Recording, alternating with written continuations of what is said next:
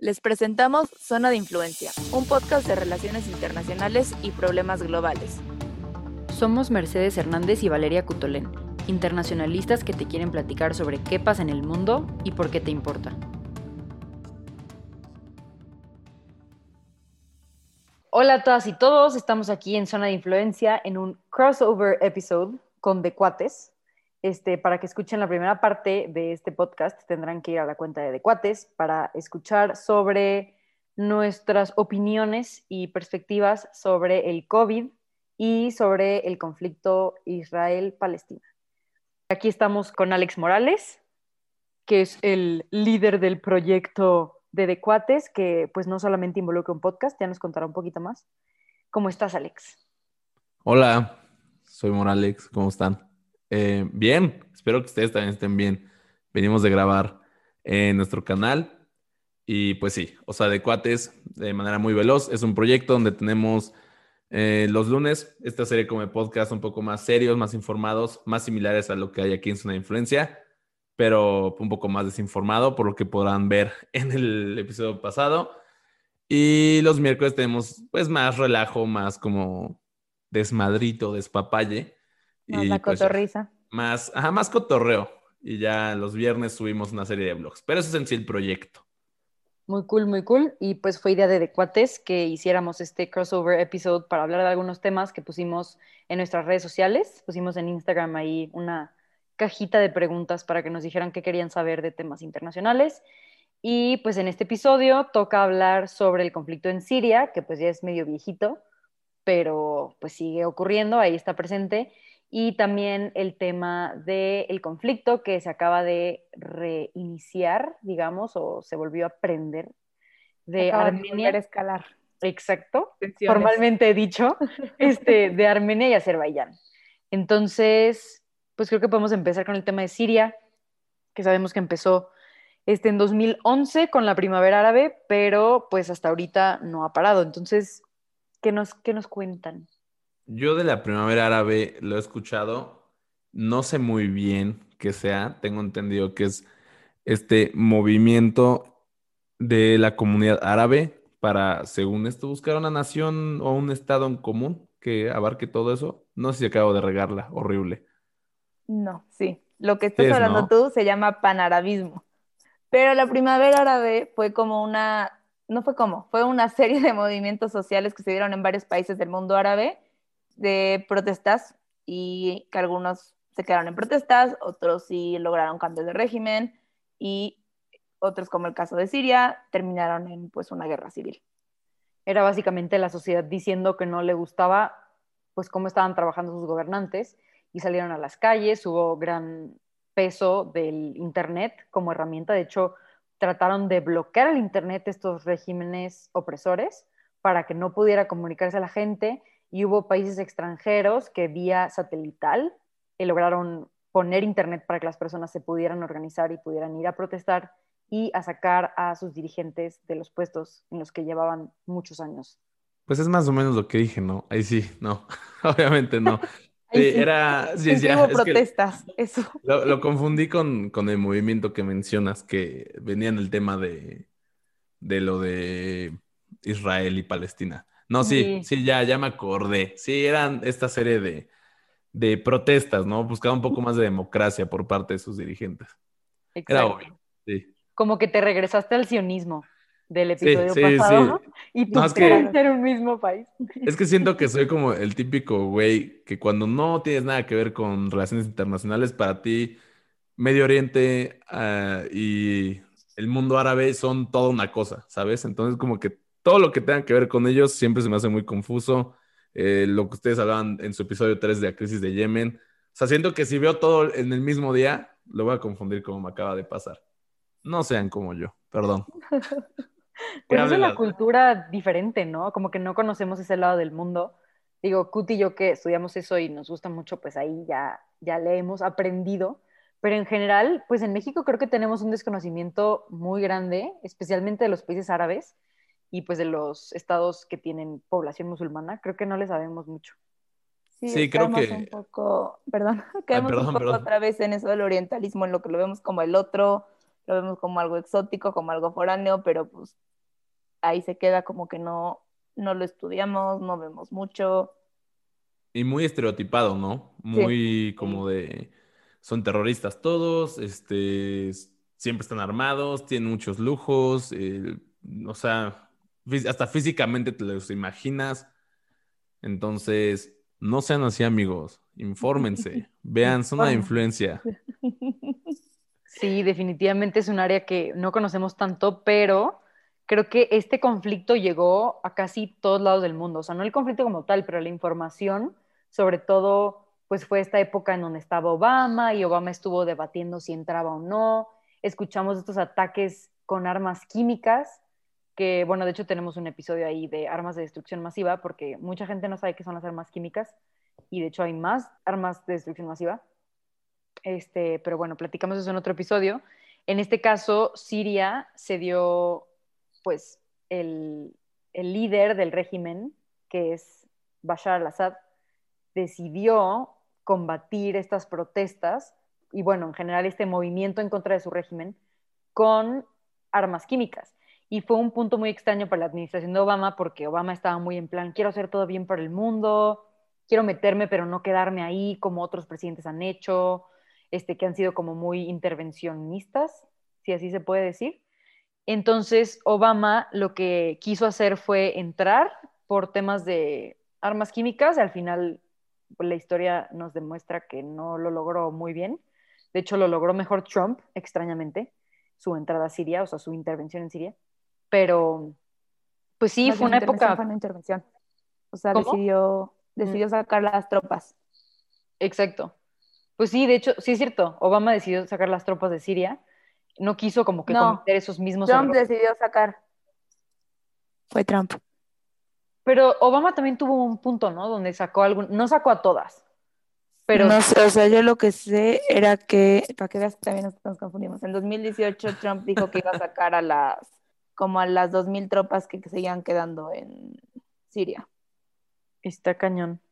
Este, lo que sí estuve leyendo fue que hubo, o sea, fue, es muy extraño, ¿no? Porque, bueno, en este libro de Education of an Idealist de Samantha Power, que es como trabajó, esta mujer trabajó mucho tiempo con Obama, este, y ella logra explicar que como que lo único, lo que no te deja tan claro en su libro es pues su decepción de que en realidad, bueno, para empezar ella trabaja para la ONU, o sea, era la embajadora de la ONU en el era embajadora de Estados Unidos ante la ONU. Eso, eso, eso. Eso quería decir, exacto. Era embajadora de Estados Unidos ante la ONU. Y pues ella tenía esta idea de lograr que hubiera paz en el mundo, que Estados Unidos tuviera un rol mucho más fuerte. Y al final en el tema de Siria, pues no lograron tanto y creo que sí tuvo mucha decepción. Y hubo un punto extraño en donde al parecer, yo la verdad no recuerdo este punto en la historia, pero en una de las últimas veces que Assad usó armas químicas, Trump hizo ataques. Creo que con drones, pero hizo ataques. Este, digo, siempre se han mantenido medio alejados de la zona. Han sido como muy indirectos. Y eso es lo que nos lleva a, en realidad, ¿qué onda con Siria? O sea, es un conflicto que le podríamos decir un conflicto proxy. ¿Nos puedes explicar tantito qué es eso? Me imagino que es vale, ¿verdad? Porque yo totalmente ¿A no sé. ¿A qué te suena un conflicto proxy? ¿A qué te suena? Pues yo asocio el término proxy con las redes inalámbricas. Entonces, un conflicto proxy sonaría como a un problema de comunicación entre los sirios con su internet. No. es mi teoría principal. El término de conflicto proxy viene durante la Guerra Fría, que pues, fue este periodo en el cual Estados Unidos y en, ese entonces la Unión Soviética se estuvieron peleando, pero nunca hubo un enfrentamiento directo, sino que había guerras proxy. ¿Qué es eso? Entonces, peleaban en otros países o peleaban dentro de esos países, no necesariamente siempre mandaban tropas, algunas veces como que apoyaban, les mandaban armas, les mandaban dinero, y ahorita lo estamos viendo así. Entonces, en Siria lo que pasa es un conflicto proxy porque aunque sí hay algunas tropas, pues no es como que Estados Unidos le está declarando la guerra a Rusia, porque no están peleando entre ellos. Estados Unidos apoya una parte, que son a los rebeldes, antigobierno, junto con Arabia Saudita, Turquía y otros, y Rusia e Irán apoyan al gobierno de Siria. Siria es un punto muy estratégico, ¿no? O sea, a países como Turquía, como mencionabas, creo que le conviene, o les, bueno, les conviene actualmente que esté como abierto ese, ese pasillo, ¿no? Sí, totalmente. O sea, hay muchísima gente metida ahí por intereses distintos. O sea, ahorita Kut sacó un buen de, gente, tú sacaste a los turcos, o sea, todos ellos están metidos. Están metidos Estados Unidos, está metido Rusia, está metido Turquía, los kurdos. El Estado Islámico. el Estado Islámico, ISIS está ahí metido. Otros grupos terroristas también están metidos ahí están los rebeldes, están los kurdos, están pues los sirios normales que no están, que no tienen nada que hacer más que ver la guerra, em, y pues el gobierno de Assad. Entonces, pues son muchos actores en un mismo territorio y creo que eso ha hecho que la guerra sea tan difícil. O sea, eso ha hecho que haya durado tanto esta guerra, porque pues empezó en esa época, en el 2011, con, este, con estas protestas de la primavera árabe, luego se volvió pues un conflicto mediático porque hubo armas químicas utilizadas del régimen en contra de los sirios, que pues fue pues una barbaridad literalmente. Y después hasta entró Irán, han entrado otros estados del Golfo, se han metido ahí pues por intereses, también por alianzas. También tenemos, de hecho, un tema ahí como sunita chita de lo que comentábamos en el episodio pasado. Es lo que te iba a decir, no querías nada ignorante, pero tengo entendido que mucho de conflicto es por eso, ¿no? Porque el comandante que mencionabas, creo que era chiita, que era la minoría en Siria, ¿no? En su mayoría eran suníes. Sí, o sea, nada más como dato general, el único país per se que es chiita, de que su ley es chiita y todo, es Irán la mayoría de los demás países del Medio Oriente, aunque tienen población chiita, son sunnis y son liderados por, valga la redundancia, líderes sunnis. Sí, también muchas veces, o sea, la población puede ser suní o puede ser chiita, pero los líderes no necesariamente tienen que tener leyes sunitas o chiitas. O sea, es lo que pasa, ¿no? O sea, en México pues hay una mayoría católica, pero no por eso tenemos leyes católicas en la Constitución. O sea, eso es muy diferente. Pero bueno, eso es para otro episodio porque es un desastre. El mundo árabe, el mundo musulmán es muy complicado, el Medio Oriente, y aunque no lo crean, son tres cosas muy diferentes. Este, entonces, pues sí, eso complica bastante todos los conflictos, yo creo, o sea, como que poder entenderlos. Pero, ¿cómo resumiríamos este conflicto? No sé cómo resumirlo porque creo que es realmente complicado, demasiados actores, demasiados eventos, sigue al día de hoy, o sea, ¿qué ha hecho que siga al día de hoy? Pues para empezar, creo que al final del día sigue siendo una guerra civil. Lo que buscaban con esta guerra civil los rebeldes antigobierno es quitar a Bashar al-Assad del poder. Bashar al-Assad no tiene ninguna intención de salirse del poder y tiene aliados que lo están ayudando a mantenerse en el poder. Entonces, así como los rebeldes tienen aliados para que se salgan de este poder es un conflicto que ha causado un número enorme de refugiados, más de 3.4 millones de sirios se han ido hacia Turquía. Este, adentro del propio país también hay muchísimas personas internamente desplazadas, más de 6 millones.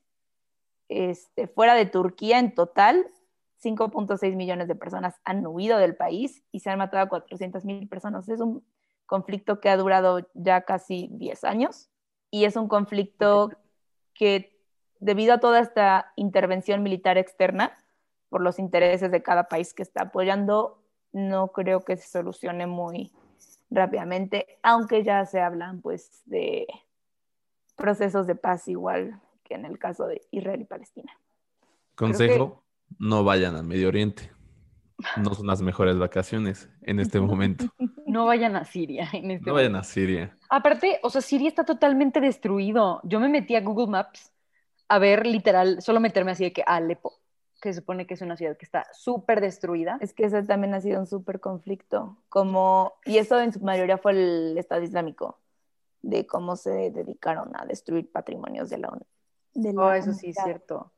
También eso, ¿no? O sea, ya entran los terroristas. Es como todos los terroristas se aprovechan cuando hay conflictos o cuando hay vacíos de poder porque pueden entrar y nadie les va a hacer nada. Entonces ahora es súper difícil porque, por ejemplo, Estados Unidos, de hecho, tuvo un programa para entrenar a los rebeldes, o sea, la CIA fue la que estuvo entrenando a varios rebeldes allá, pero pues, ¿cómo detectas con quién estás hablando? ¿Estás hablando con los rebeldes? ¿Estás hablando con ISIS?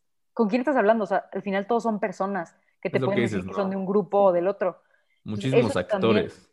Sí, o sea, lo ha hecho muchísimo, o sea, muy, muy complicado, la verdad. De hecho, fun fact, hasta México recibió sirios, refugiados. Sí. ¿Ah, sí? Pocos, muy pocos, la verdad, pero sí recibió varios sirios. ¿Y dónde llegaron? Bueno, ¿a dónde llegaron? De hecho, a varios estados de la República. Creo que yo en ese tiempo creo que vivía en Querétaro y había sirios en Querétaro. Wow. Sí, sobre todo estudiantes, o sea, jóvenes que querían como continuar su educación. Porque al final es eso, o sea, una guerra implica que destruyan tu trabajo, que destruyan tu escuela, que destruyan tu manera de vivir. Entonces, ¿qué puedes hacer? O sea, por más que tú no seas rebelde y tú no seas, si tú no seas el gobierno, el régimen, o sea, tú estás ahí parado como de, pues, ¿qué hago? Entonces, sí, creo que es un conflicto muy, muy complicado. Ya veremos qué pasa en el futuro. A ver si estas como negociaciones, eh, digamos, si hay algún tratado de paz o algo por el estilo, pero yo la verdad creo que la gente en Siria no se va a calmar hasta quitar a Assad. Y después de quitar a Assad, va a ser todo un tema de ahora qué régimen va a llegar, o sea, quién vas a poner de líder de un país que está tan destruido y tan dividido. Sí, estoy, estoy totalmente de acuerdo. Creo que eh, lo que mencionamos en el, anterior, cuando hablamos de Palestina y así, al final, tal vez uno no decide en las condiciones en las que va a nacer, pero esa creencia de que uno decide si quedarse o no, pues literal ve lo que está pasando a esta gente. O sea, tienen que moverse, tienen que refugiarse, tienen que escapar por un conflicto, como decíamos, de tantos actores, algunos muy radicales, algunos que no, tal vez no están interviniendo como deberían hacerlo. Entonces es muy injusto lo que está pasando a, la gente en Siria a la fecha.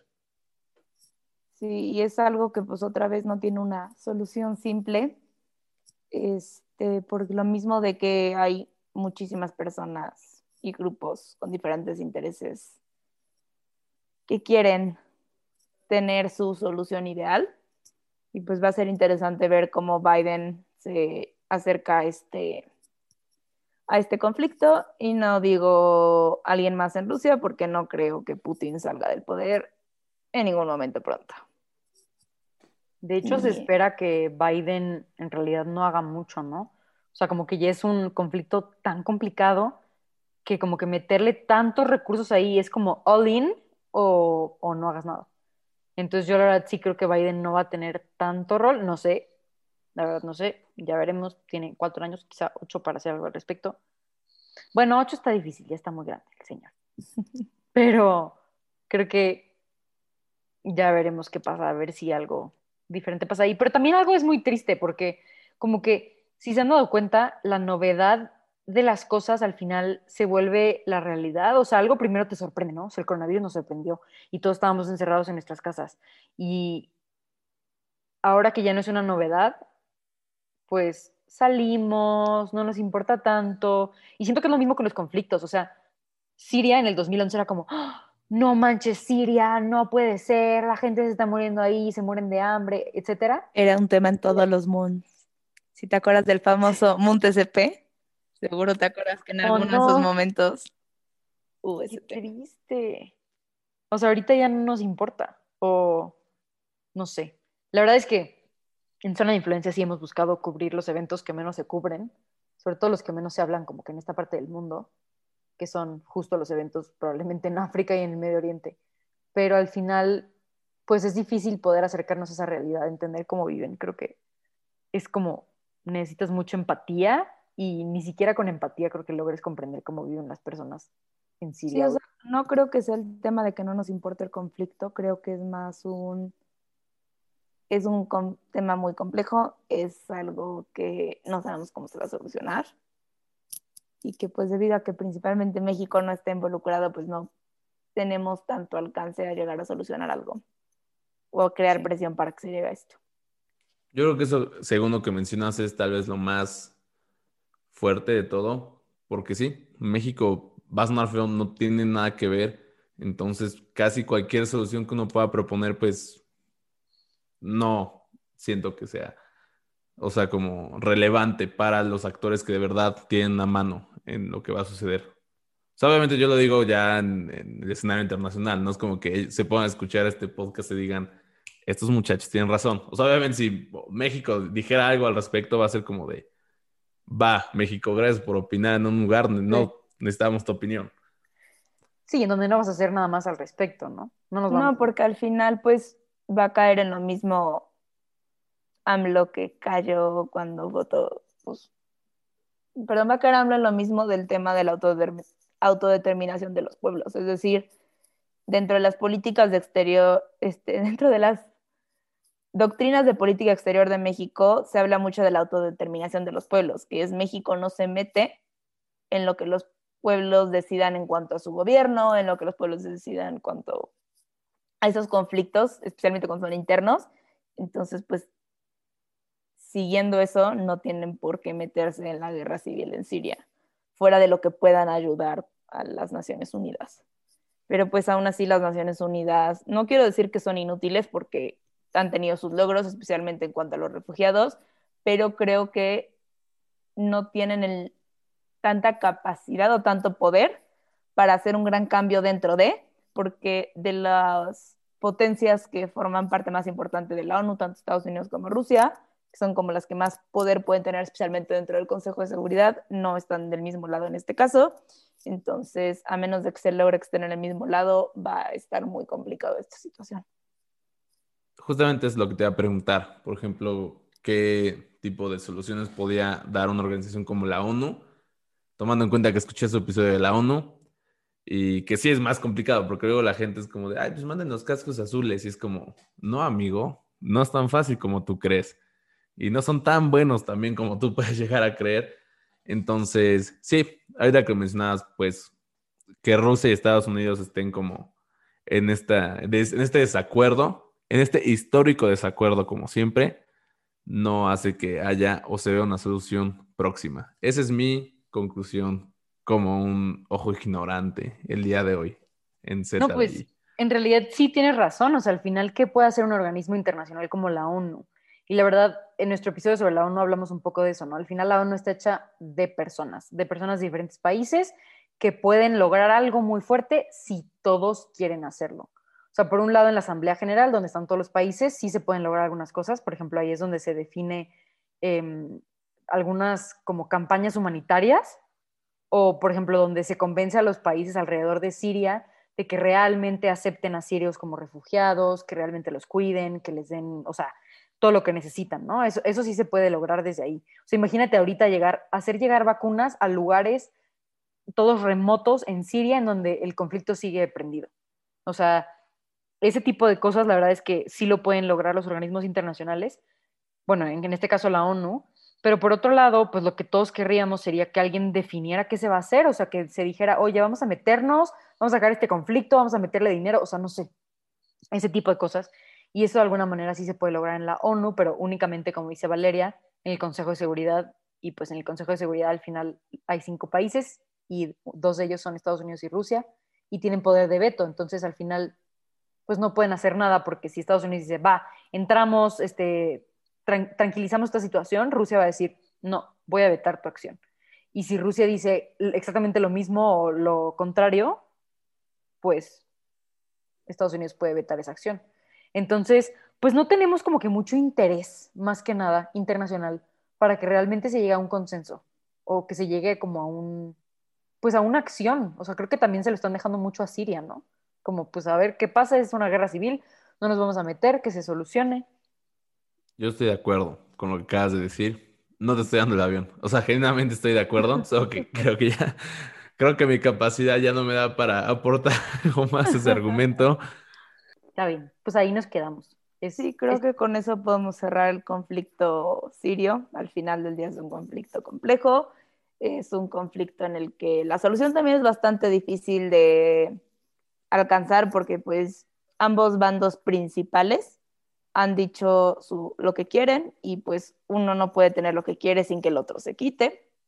La intervención este, de países con poder ha complicado todavía mucho más esta situación y pues también la intervención de grupos terroristas o de grupos étnicos como es el caso de los kurdos, que ha complicado todavía más la situación porque entonces ya también se empieza a hablar de el conflicto entre Turquía y los kurdos, de si el territorio de Siria se lo van a dar a estos o no.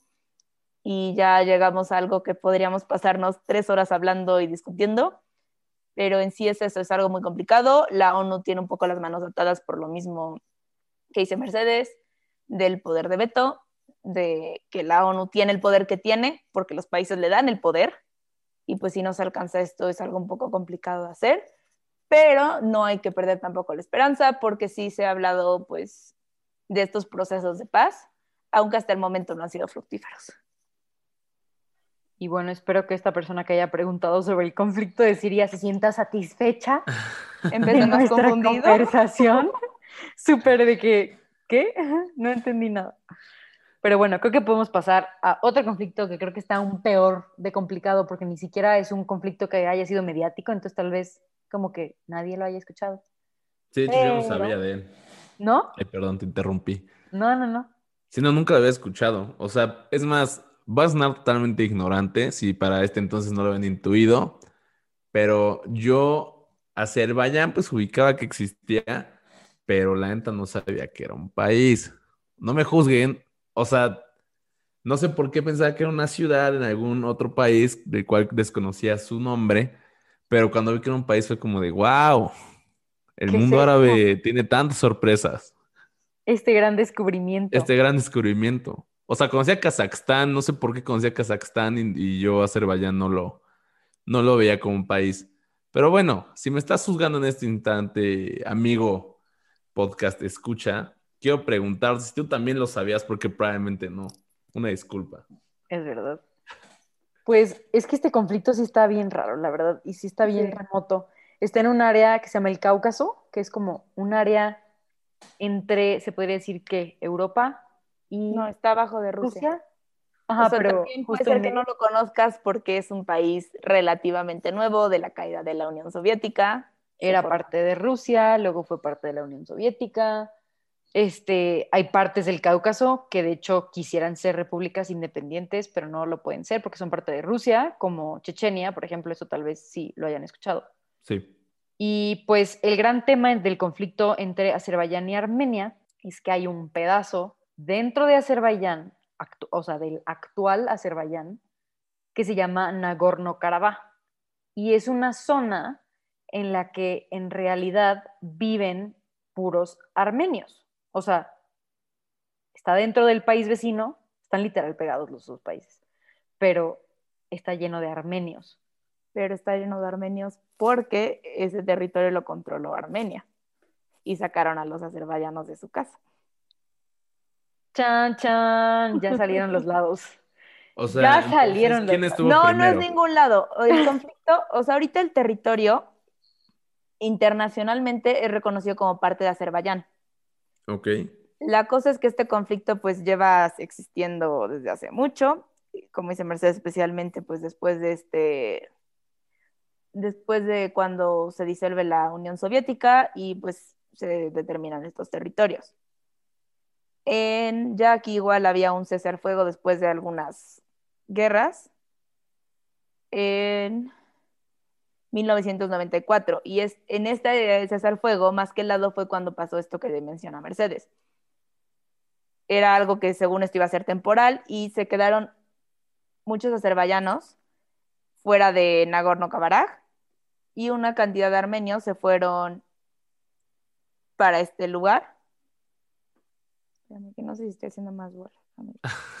es que es, es como súper confuso, o sea, en realidad si nos saltamos toda la parte histórica que ya medio dijimos, de que antes era parte de Rusia y después fue independiente y luego fue parte de la Unión Soviética y luego fue independiente y así, como todo el desastre, el tema es que son dos países que están pegados, pero que hay una zona adentro de uno de ellos que se considera parte del otro país. Es decir, Nagorno-Karabaj, que está dentro de Azerbaiyán, se considera la población de ahí, como la mayoría son armenios, o como armenios étnicos, o como se pueda decir eso, se consideran parte de Armenia.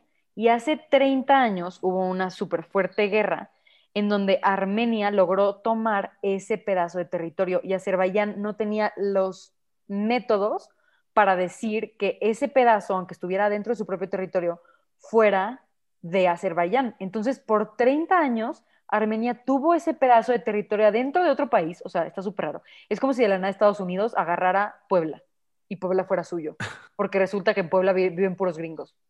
O sea, literalmente es así, o sea, así de extraño. Entonces... Tenemos visa, perdón. Teníamos visa. Ay, no.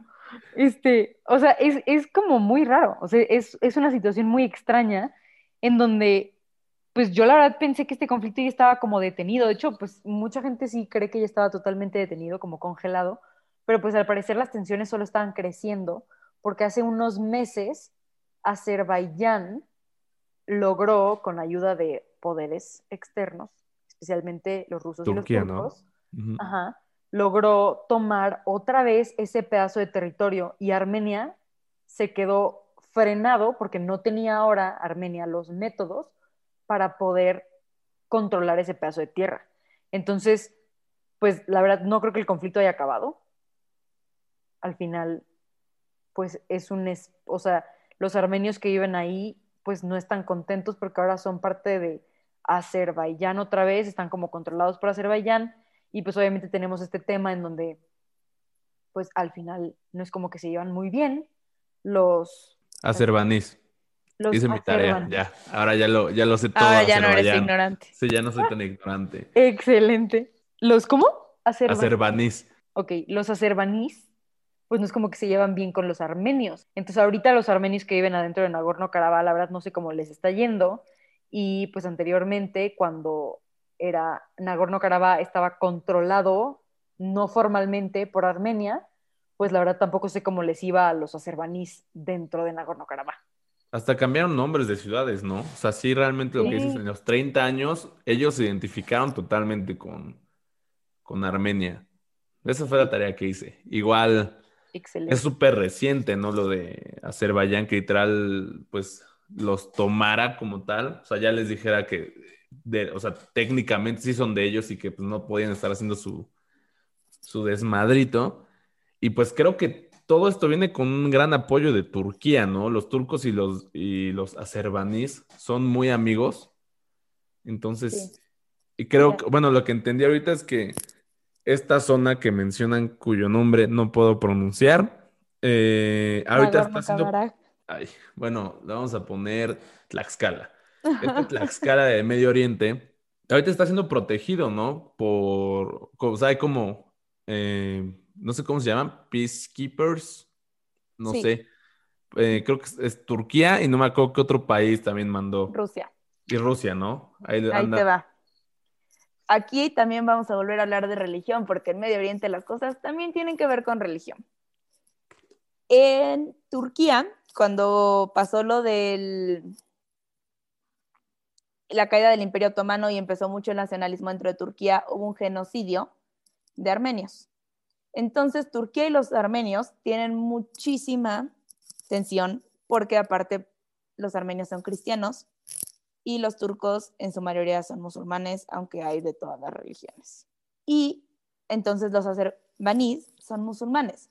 Por lo tanto, los azerbaníes tienen el apoyo de Turquía y aparte tiene Turquía mucho más tensión con los armenios y los armenios tienen el apoyo de Rusia.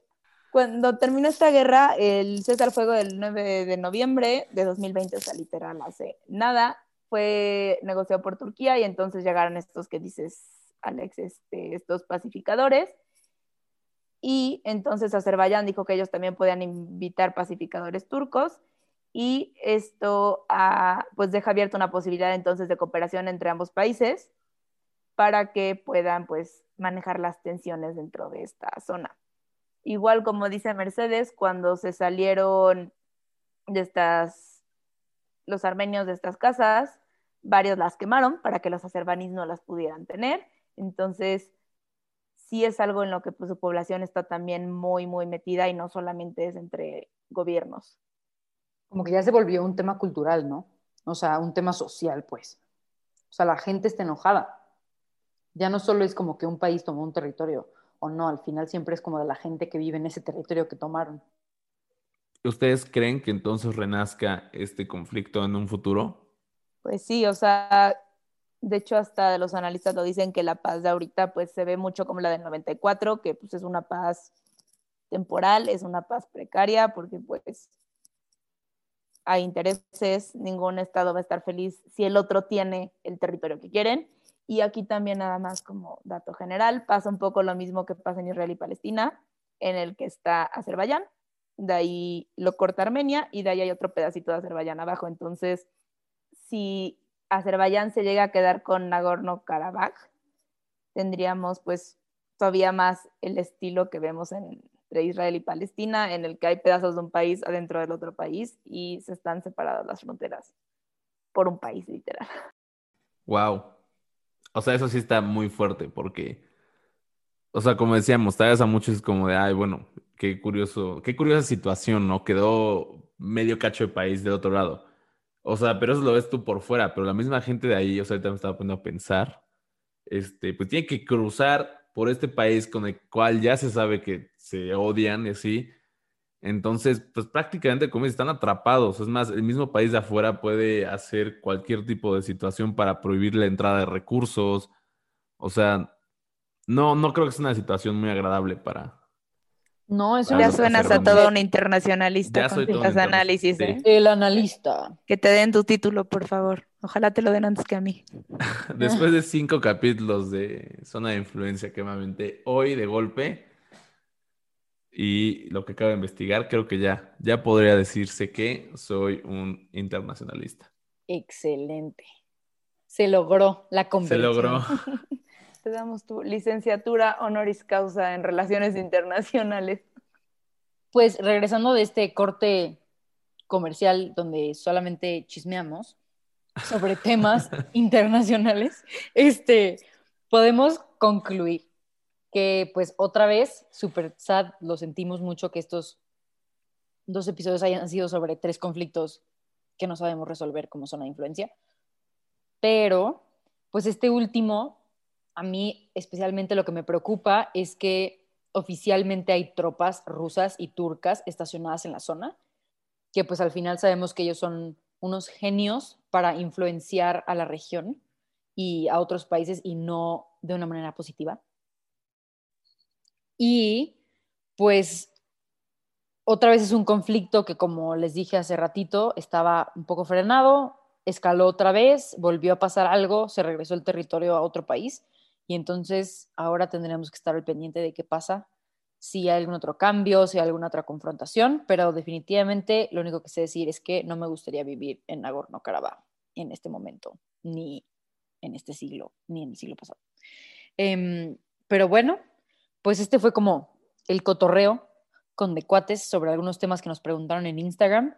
Díganos si quieren que hagamos algo parecido, si quieren que hagamos otro crossover con de cuates para chismear sobre temas internacionales con no internacionalistas y hacerlo mucho más divertido. Explicados con manzanas y peras. Sí, que sí. Em, y pues no sé si quieran decir algo antes de que cerremos. Pues nada, muchas gracias por la oportunidad de, de esta colaboración que se hizo en los dos canales. Estoy muy feliz, estoy muy honrado.